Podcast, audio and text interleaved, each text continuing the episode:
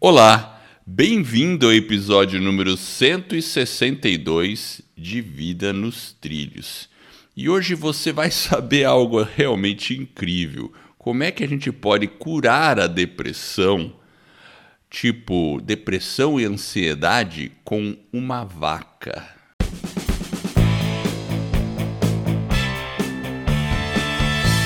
Meu nome é Edward Schmitz e Vida nos Trilhos é o podcast com a sua dose semanal de desenvolvimento pessoal e alta performance. Aqui eu e meu parceiro Jefferson Pérez.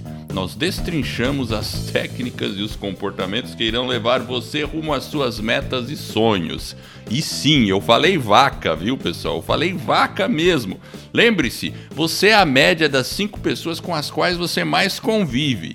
Então junte-se a esse time para que a gente chegue mais rápido aos nossos sonhos. E aí, Jefferson? Tá dando risada da vaca? é, meu caro, eu tô meio estranho. Eu tô achando que esse episódio vaca não começou bem, não. Tá tudo em ordem contigo? Tudo em ordem. Me, me sentindo meio cowboy hoje. Ah, é? Um cowboy americano? Exatamente. Né? Um cowboy. Pode ser vaca, pode ser boi.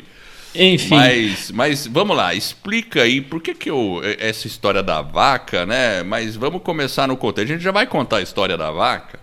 Exato. Mas o assunto hoje é realmente depressão e ansiedade. Algo que poucas pessoas sofrem, não é isso, Jefferson? Nada é. a ver, né, meu? Todo Nada. mundo. É uma epidemia, né? É. O pessoal, o pessoal percebe que está aumentando muito, né? E tem aumentado, né? É, tem aumentado e ela tem vários fatores, né? Então a gente vai. Nós não somos especialistas, mas na verdade a gente pegou um TED Talk, que foi uma indicação do Tim Ferriss, que comentou lá num, num episódio dele que eu ouvi, e aí eu sugeri, você topou, e aí a gente vai falar um pouquinho desse jornalista. Se eu não me engano, eu não sei se ele é escocês ou se ele é inglês, né? Britânico. Se lembra? Ele tem um accent meio britânico, meio. É, eu acho escocês. que ele é. Pode ser escocês. É, não me lembro se ele é escocês ou se ele é britânico, mas ele é um jornalista, né? Ele é sociólogo lá tal. E aí ele começou um a estudar. Não escreveu um livro ou não? Ele escreveu um livro e é um dos mais vendidos lá do New York Times. Como que é? Você sabe o nome do livro? Que eu não. não Puxa, eu não lembro. me lembro agora. Mas enquanto você vai comentando aqui, ó, deixa eu, eu comento, você vai procurando aí então. Eu vou falar um pouquinho dele. Ele é, então, é um, um jornalista.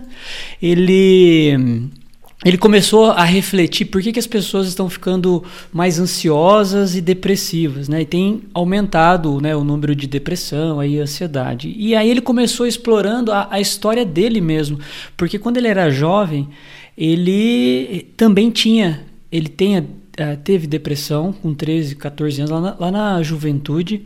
Mas uma coisa que ele percebeu foi que quando ele procurou um médico, o médico falou para ele que ele tinha um desequilíbrio químico. E aí falou: ó, como você tem um desequilíbrio químico no seu cérebro, eu vou te dar um remedinho aqui, aí você toma e vai ficar tudo em ordem. E aí ele começou a tomar o remédio e adivinha o que aconteceu? Ficou belezinha. Ficou belezinha. Só que ele teve que ir aos poucos tomando uma dose maior, uma dose maior, uma dose maior, e aí ele chegou a tomar a dose máxima, acho que por 13 anos. E aí ele falou: Poxa, eu quero entender um pouco mais sobre isso. E aí ele começou a estudar um pouco a depressão e correu o mundo aí falando com vários especialistas. E aí ele apresenta uma, né, uma, uma série de. Lá, o TED Talk dele é bem interessante. É Mas você descobriu aí? É muito. Descobri, ó. Ele escreveu um livro chamado Lost Connections. Ó, ele está basicamente revelando as causas não reveladas da depressão e soluções não esperadas para a depressão. Interessante. É, e você sabe que dessa que ele descobriu, ele fala assim: é, são nove, é, nove causas, causas, da depressão. Exato. E são duas delas realmente são químicas, aí tem a ver com a química do cérebro, aí você tem um desequilíbrio, né, uma desarmonia, e você tem que tomar o remédio ali até que você ajuste a sua alimentação, a sua vida, e aí os químicos voltam ao normal. Porém, existem sete que não são químicas, né? Não, não tem, essa causa tem a ver com com a forma com que a gente vive, com a forma que, com que a gente convive como sociedade. E aí ele fala, olha, muitas vezes essas sete elas são têm até um peso maior do que as duas químicas, porque se você tiver um pouco mais equilibrado e um pouco mais harmônico nessas sete, mesmo que você tenha um desequilíbrio químico, né, não é tão é, impactante. Então, é, é, ele, é, é, é, uma linha interessante dele. Eu é achei assim. Uma, uma refle é uma reflexão, né, Edward? Concorda que é uma reflexão que a gente tem que fazer. Obviamente que tem várias causas: alimentação, estilo de vida, problema pessoal. Mas o pano de fundo que ele usa eu achei muito uh, apropriado, muito válido. E, e eu acho que o objetivo é a gente fazer uma reflexão, né? É, ele comenta lá, né, dessas causas e tem coisas óbvias que talvez a gente ache, óbvio, né? E, por exemplo, se você está solitário, se você está num trabalho sobre o qual você não tem controle e não e tem que fazer tudo que te mandam, se você tem pouco contato com a natureza, esses os três exemplos que ele deu no TED Talk é mais provável que você sinta depressão. sinta depressão. Inclusive, ele coloca lá no início que ele fala né, que você, na verdade, é, um dos fios condutores que ele coloca é que a gente tem lá, igual Maslow colocou, né? Tem a pirâmide de Maslow lá, onde fala que a gente tem as nossas necessidades fisiológicas, né? Você precisa de comida, você precisa de, de uma moradia, de roupa, né? Então são as necessidades mais básicas, porém ele coloca também que a gente tem uma necessidade psicológica, né? Que são inatas do ser humano que vive em sociedade. Aí ele fala, a gente tem que se sentir que a gente pertence a algo, a gente tem que sentir que a gente é, tem que ter um... A nossa vida tem que ter um propósito, né? Um significado significado, que a gente tem que sentir que as pessoas estão nos vendo, que estão nos valorizando, né? E entender principalmente que o futuro, né, o que está à nossa frente, ele faz sentido porque isso tudo é um conjunto de coisas, de necessidades psicológicas, e quando elas não são atendidas, ela tem um viés aí para você entrar dentro de uma depressão. E ele entende que nos últimos anos a sociedade vem não atendendo muito dessas necessidades. Então, é. É, são algumas das causas aí que ele sugere que é um dos pilares aí da. E aí entra até a história da vaca. Você vai contar a história da vaca, Edward? Pois é, né? A história da vaca é legal, cara. Esse negócio. conta aí, conta aí a história da vaca. Fique à vontade, é... conte lá. A história da vaca. Ele conta que tinha um camponês que trabalhava, acho que era num, num, num campo de. Arroz. De arroz. Lá no Camboja. Cara... Na verdade, ela, ela começa assim a história, porque ele ah. foi visitar um psiquiatra sul-africano. Isso. Daí esse psiquiatra sul-africano, ele chama Derek Summerfield. Ele teve um tempo trabalhando no Camboja. E aí que ele conheceu esse cara aí. Conta aí. É, então, sujeito, ele, conhe... né? ele conheceu o sujeito, o sujeito falou que a... ele já tinha né, um antidepressivo lá que era uma vaca. É, porque ele foi ah. apresentar antidepressivos, não foi isso? Isso, ele estava lá ter, querendo mostrar. Ele falou: Não, aqui a gente já tem, ó, tem uma vaca aqui. Ele, calma aí, não, me explica direito o que, que é isso. Como que é essa questão da vaca? Aí ele começou a entender que lá é na, no Camboja, esse sujeito que estava lá no campo de colhendo os arroz, ele pisou, acho que numa bomba. E aí ele, essa bomba explodiu e acho que ele ficou sem uma das pernas. E aí ele teve que fazer todo um tratamento, né, para poder curar ali, fazer, colocou uma prótese, voltou a andar e aí mandaram ele de volta lá para onde, Edward? Mandaram o cara de volta pro, pro campo de arroz. Pro campo de arroz. Aí o cara voltou lá e o cara começou claramente a emitir sinais de depressão. Né? Tava meio traumatizado, digamos assim.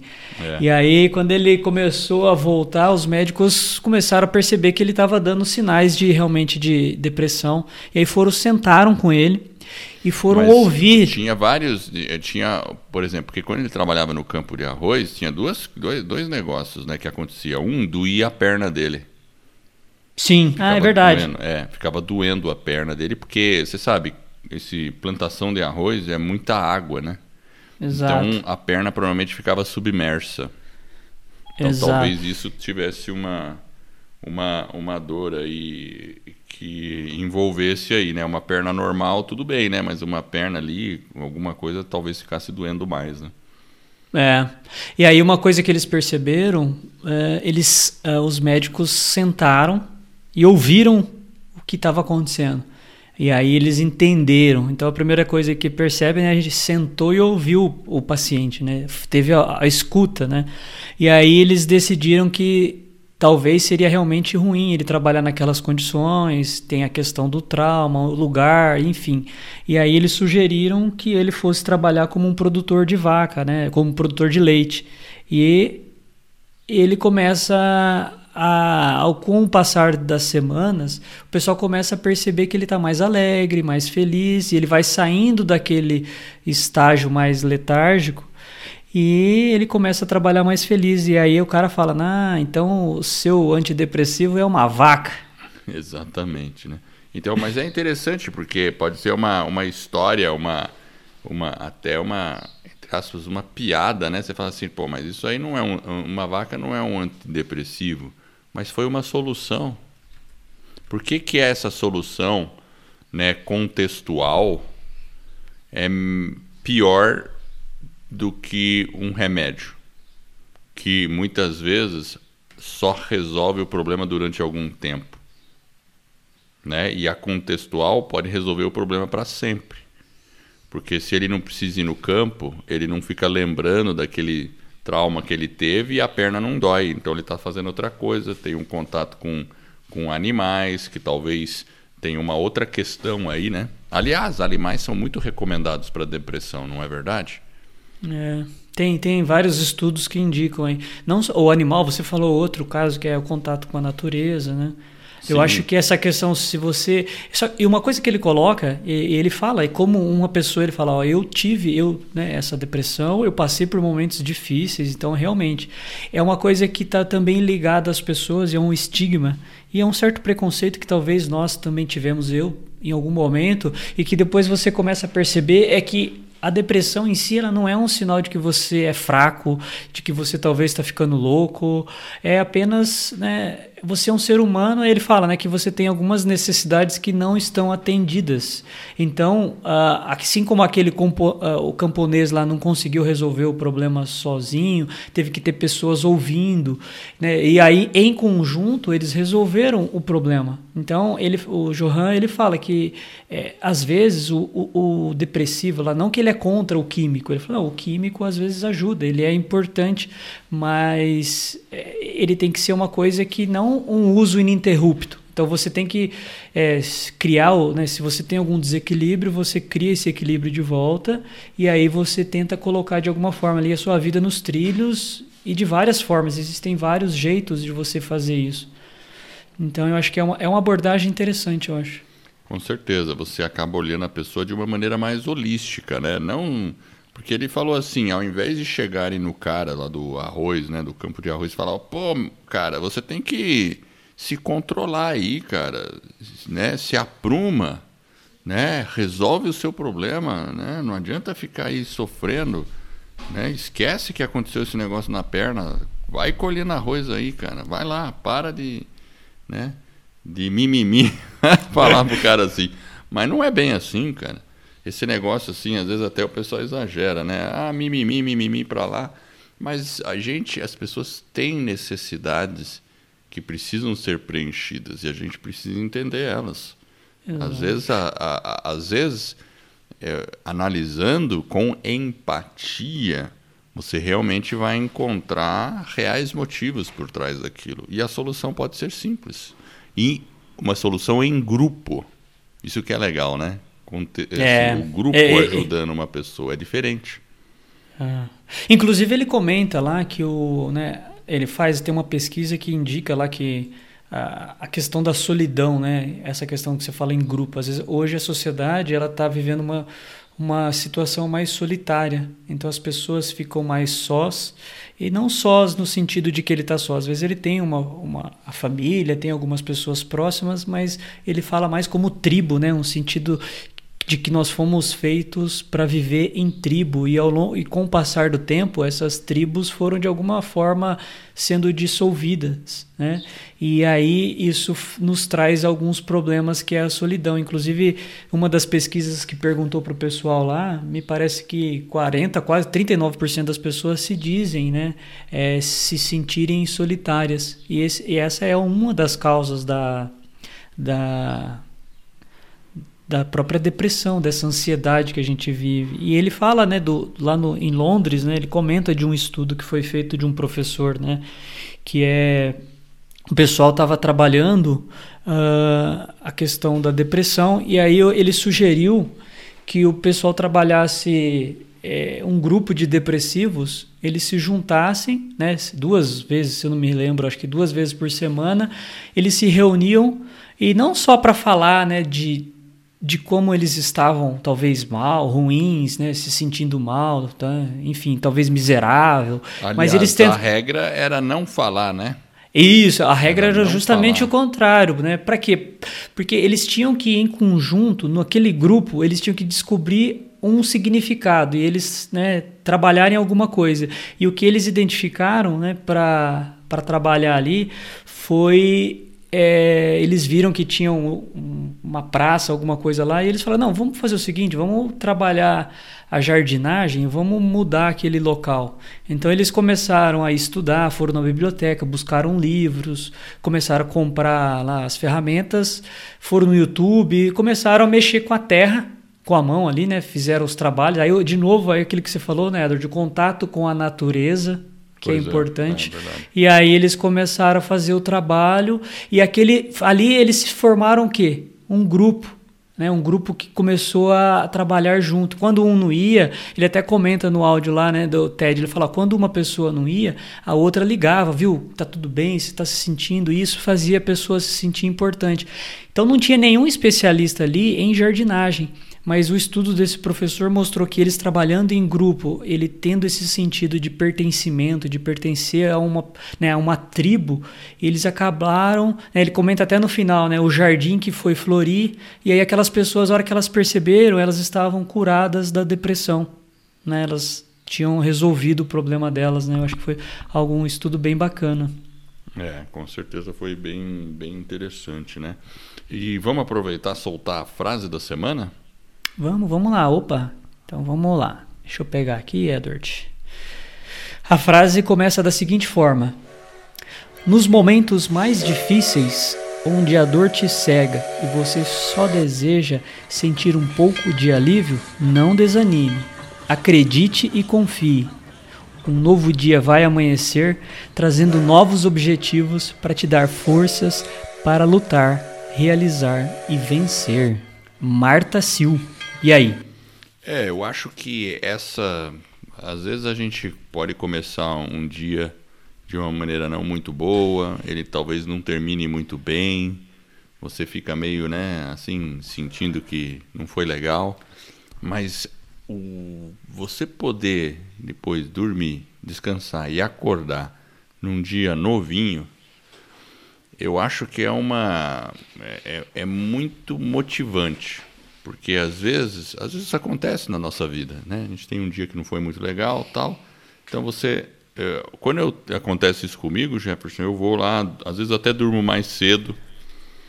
E aí quando você acorda, até assim, antes de dormir, já pensa um pouquinho, o que, que eu vou fazer primeiro amanhã? Vou fazer isso. Você pensa numa coisa, no mais importante. Aí você acorda, acaba acordando mais cedo porque dormiu cedo. E aí você executa exatamente aquilo que você planejou. Cara, é uma sensação tão boa e aí a probabilidade do dia começar melhor é muito maior. Então essa frase realmente me remete a esse tipo de esperança, desde que a gente tenha essa atitude positiva com relação ao dia seguinte, porque é sempre uma nova oportunidade. Então essa, essa seria a minha reflexão sobre isso aí, sabe? Bem é, legal, bem legal. É, e e é aquela questão né, de conexão, né? Você falou, né? E, e, do dia seguinte, tentar fazer um link. Eu, eu, acho que uma coisa até que ele comenta, né? Tem uma pesquisa da Gallup né, que é uma que organizou até a pesquisa que ele realizou lá, eles falam, né, que hoje o que, que acontece? Se a gente pensar no trabalho de uma forma é, geral, uh, independente se é um né, do trabalho, da natureza do trabalho em si, pode ser um trabalho doméstico, qualquer trabalho, um motorista, enfim, vamos pensar no seu trabalho, você que está ouvindo. Então, se você pensa no, no seu trabalho, é onde a gente passa a maior parte da nossa vida. Isso realmente, a gente vive em torno do trabalho. E isso vai dominar a nossa vida desde ali a hora que a gente começa a trabalhar até o finalzinho da nossa vida. E, e essa pesquisa mostrou que 13% das pessoas gostam do trabalho. Elas se sentem felizes, é, realizadas e elas realmente esperam por esse dia. E 63% das, das pessoas não gostam, mas também não odeiam. Né? Então elas ficam ali, eles até usaram a palavra sonâmbulo ali, que eu achei bem interessante. E 24% das pessoas odeiam o trabalho. Então se a gente pensar que pouco mais de uma ah, em cada 10 pessoas gostam, estão realmente felizes naquele trabalho, é, é, essa conexão é, é, um, é um motivo de a gente refletir. Né? Será que eu estou realmente conectado? Porque se a gente está com essa desconexão, esse pode ser a maior parte do meu tempo eu estou num lugar que talvez eu estou com pessoas que talvez não gostam, não me deixam feliz. E não significa que você vai chegar na segunda-feira, né? Hoje é segunda-feira. Se você ouviu hoje, né? A gente está gravando, mas você a gente solta o episódio na segunda, né, Edward? Você vai chegar lá e já vai pedir demissão. Não é essa a sugestão. A proposta é fazer uma reflexão no seguinte sentido: será que isso está realmente me consumindo? Será que esse é um problema? Porque a gente tem que entender a depressão ou a ansiedade como um sinal de alguma coisa que está desequilibrada, que está desajustada. Então eu ouço aquele sinal, eu paro, eu reflito e eu olho. Se isso faz parte, eu tenho que traçar um plano para que eu possa sair dessa situação, sair desse cenário, sair desse contexto, traçar uma estratégia para que eu possa ir para um contexto onde exista um pouco mais de conexão.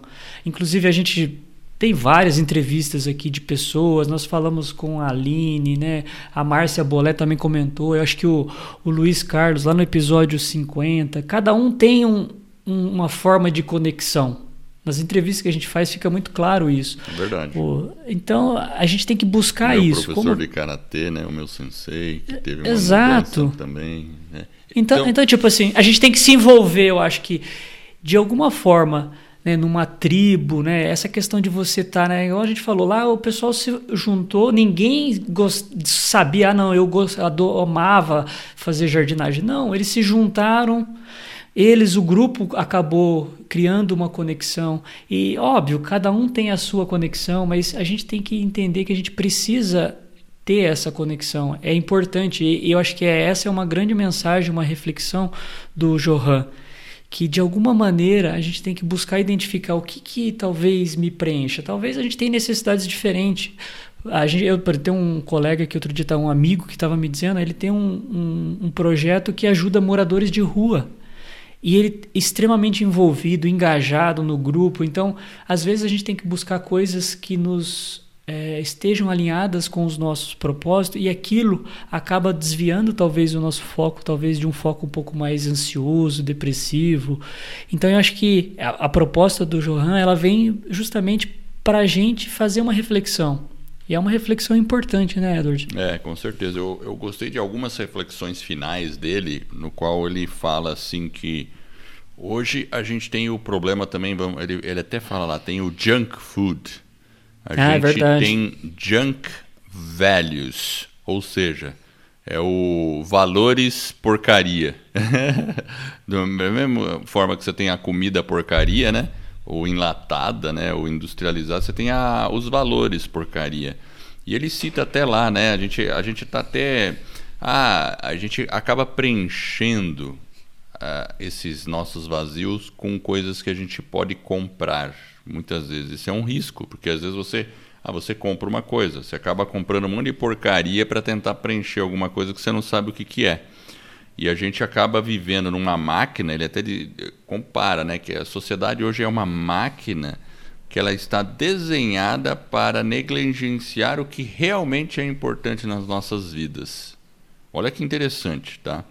E, e assim, e você tem que sentir aquele. É, você tem que sentir, né? Perceber o, o, significado mais da vida, não, não necessariamente as coisas, né? A gente vê com esse advento de mídias sociais, né?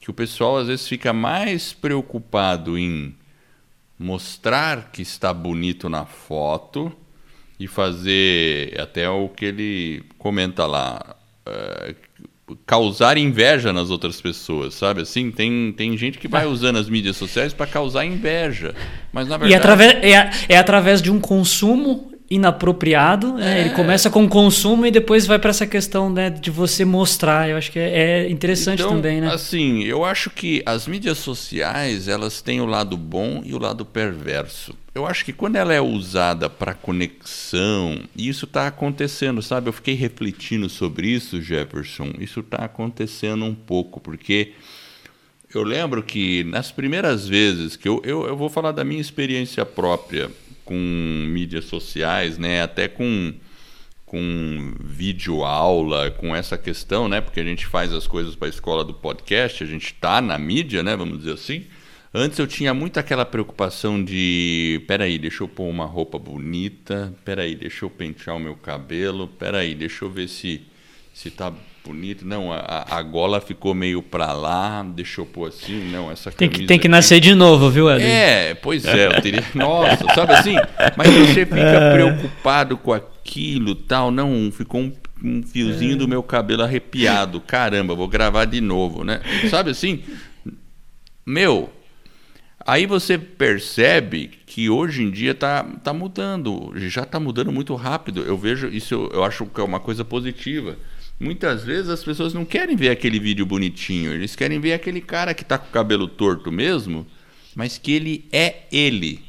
É autêntico. Que né? ele é autêntico. Então, na medida que as mídias sociais permitirem, e isso depende de nós, de nós sermos autênticos na mídia social, né? Não ficar esperando a foto perfeita, nossa, eu tô, né? É, e, e, e ser autêntico a vida como ela é, eu acho que conecta mais, sabe? E, e torna-se um uso melhor das mídias sociais do que aquela coisa só de você ficar vendo, nossa, mas essa pessoa tem isso, nossa, ela está viajando ali, né? A gente já contou uma história, né, de pessoas que chegaram a casar, fazer lua de mel, todo mundo achando que era uma maravilha, né? E aí quando foi ver, as pessoas se separaram. Mas não estava tudo uma maravilha? É, não, é que eu estava a pessoa acabou fazendo tudo aquilo só para mostrar que estava bonito, mas estava vivendo um inferno. E aí acabou se separando, né? Então, é, e quando a gente se conecta com essas coisas, é um risco. Então, a mensagem. E é um, e é um, risco, e é um risco de dois lados, né, Eduardo? É. Porque, por exemplo, pensa assim: hoje, o, esse próprio advento da mídia social, né, que ele está ligado aí a essa questão de como você mostrar, né, é o que você não é, muitas vezes, tem uma outra interpretação também, porque imagina assim, né, a, aquilo que você falou, a mídia social ela é positiva. Imagina que você faz uma viagem e você, por exemplo, eu até lembro uma, um episódio que você estava com, não lembro se era com seus pais ou seu pai, que você me mostrou alguma coisa no sentido de que vocês foram no lugar que ele nasceu, na casa que ele viveu. Acho que é um, um retrato ah, que sim, tem. é verdade. E aí você mostra. Então, às vezes, aquela questão, você não está tirando aquele retrato, né? Eu vou falar retrato que o pessoal falava antes, né? Olha só que chique. Agora, hoje o pessoal fala, né? Fazer uma selfie. selfie. Mas eu acho que talvez é, é, aquela questão da sua mãe olhar, talvez ela estando aqui no Brasil, você lá, é uma memória, faz os seus irmãos conectar, falar, olha lá a casa do papai, alguma coisa é, nesse sentido. É. Então ela é legal. A, a, e você não está fazendo aquilo para mostrar, talvez, ah, eu estou aqui. Não, não, é longe disso.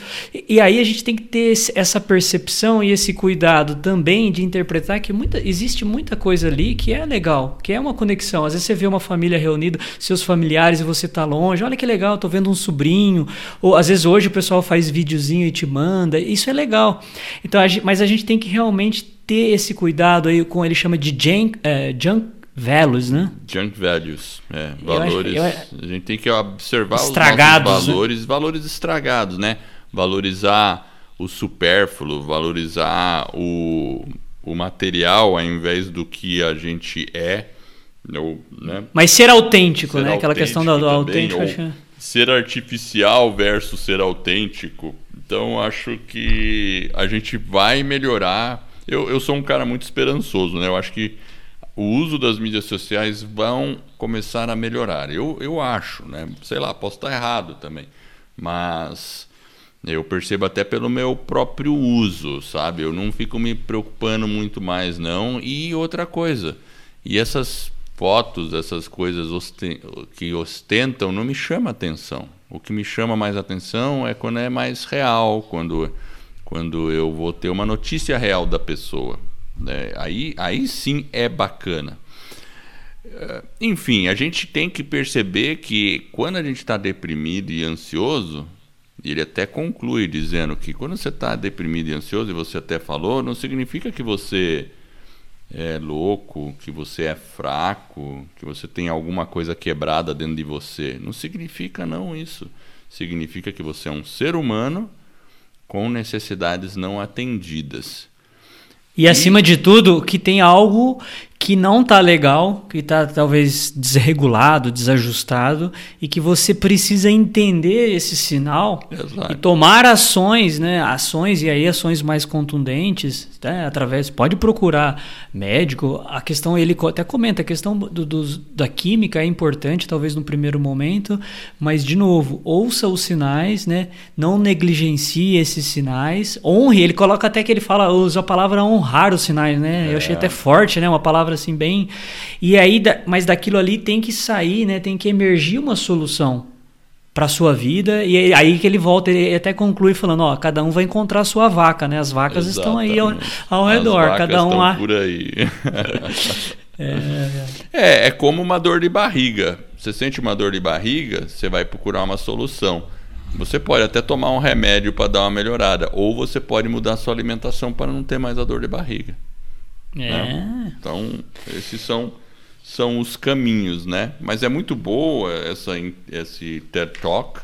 Eu- a gente vai deixar ele no, no show notes, né? O vídeo lá para quem quiser assistir, vale a pena. É 15 minutinhos, né, Jefferson? Bem, 20. 20 minutos, né? É, esse é de 20, 20. minutos assis- assiste. Não, se- ah, deve encontrar com legenda em português, né? Deve encontrar. Eu, Eu não achei não Edward Não? ainda não Ainda não, né? Mas tem legenda em inglês, então dá pra, dá pra acompanhando e lendo em inglês mesmo, né? É. mas daqui a pouco tem já Daqui a pouco tem. Então, então é isso aí. Eu acho que vale a pena ver e ficar atento a esses sinais, né, de, de que a gente precisa é, encontrar realmente a nossa vaquinha para resolver o nosso problema de depressão ou ansiedade, porque todo mundo, em certo grau, vai experienciar, vai experi é, tem essa experiência. Nossa, ficou difícil até falar. é né? começa Vai. de novo vai Edward começa de novo vai, vai.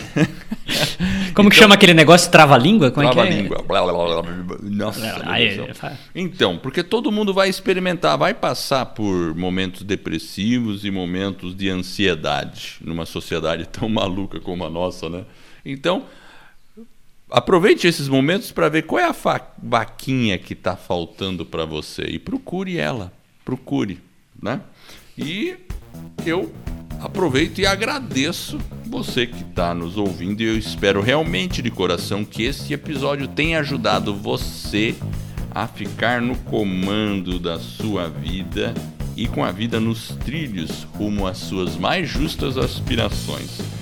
Então, se você gostou do episódio, desse papo todo, conhece alguém ansioso, aquele cara ansioso, rói as unhas até dormindo, ou aquela pessoa meio down, né, que tá depressiva, pô, indica esse esse podcast para ela, indica o vídeo que a gente vai colocar no show notes. Com isso, eu e você estaremos ajudando outra pessoa a colocar a sua vida nos trilhos. Isso é importante, isso é conexão, isso é o que faz a vida valer a pena, ajudar também outras pessoas. Então fique ligado nos próximos episódios, acesse o nosso site vidanostrilhos.com.br. Valeu pela audiência e essa é uma jornada que está apenas no começo. Vida nos trilhos, você no comando da sua vida.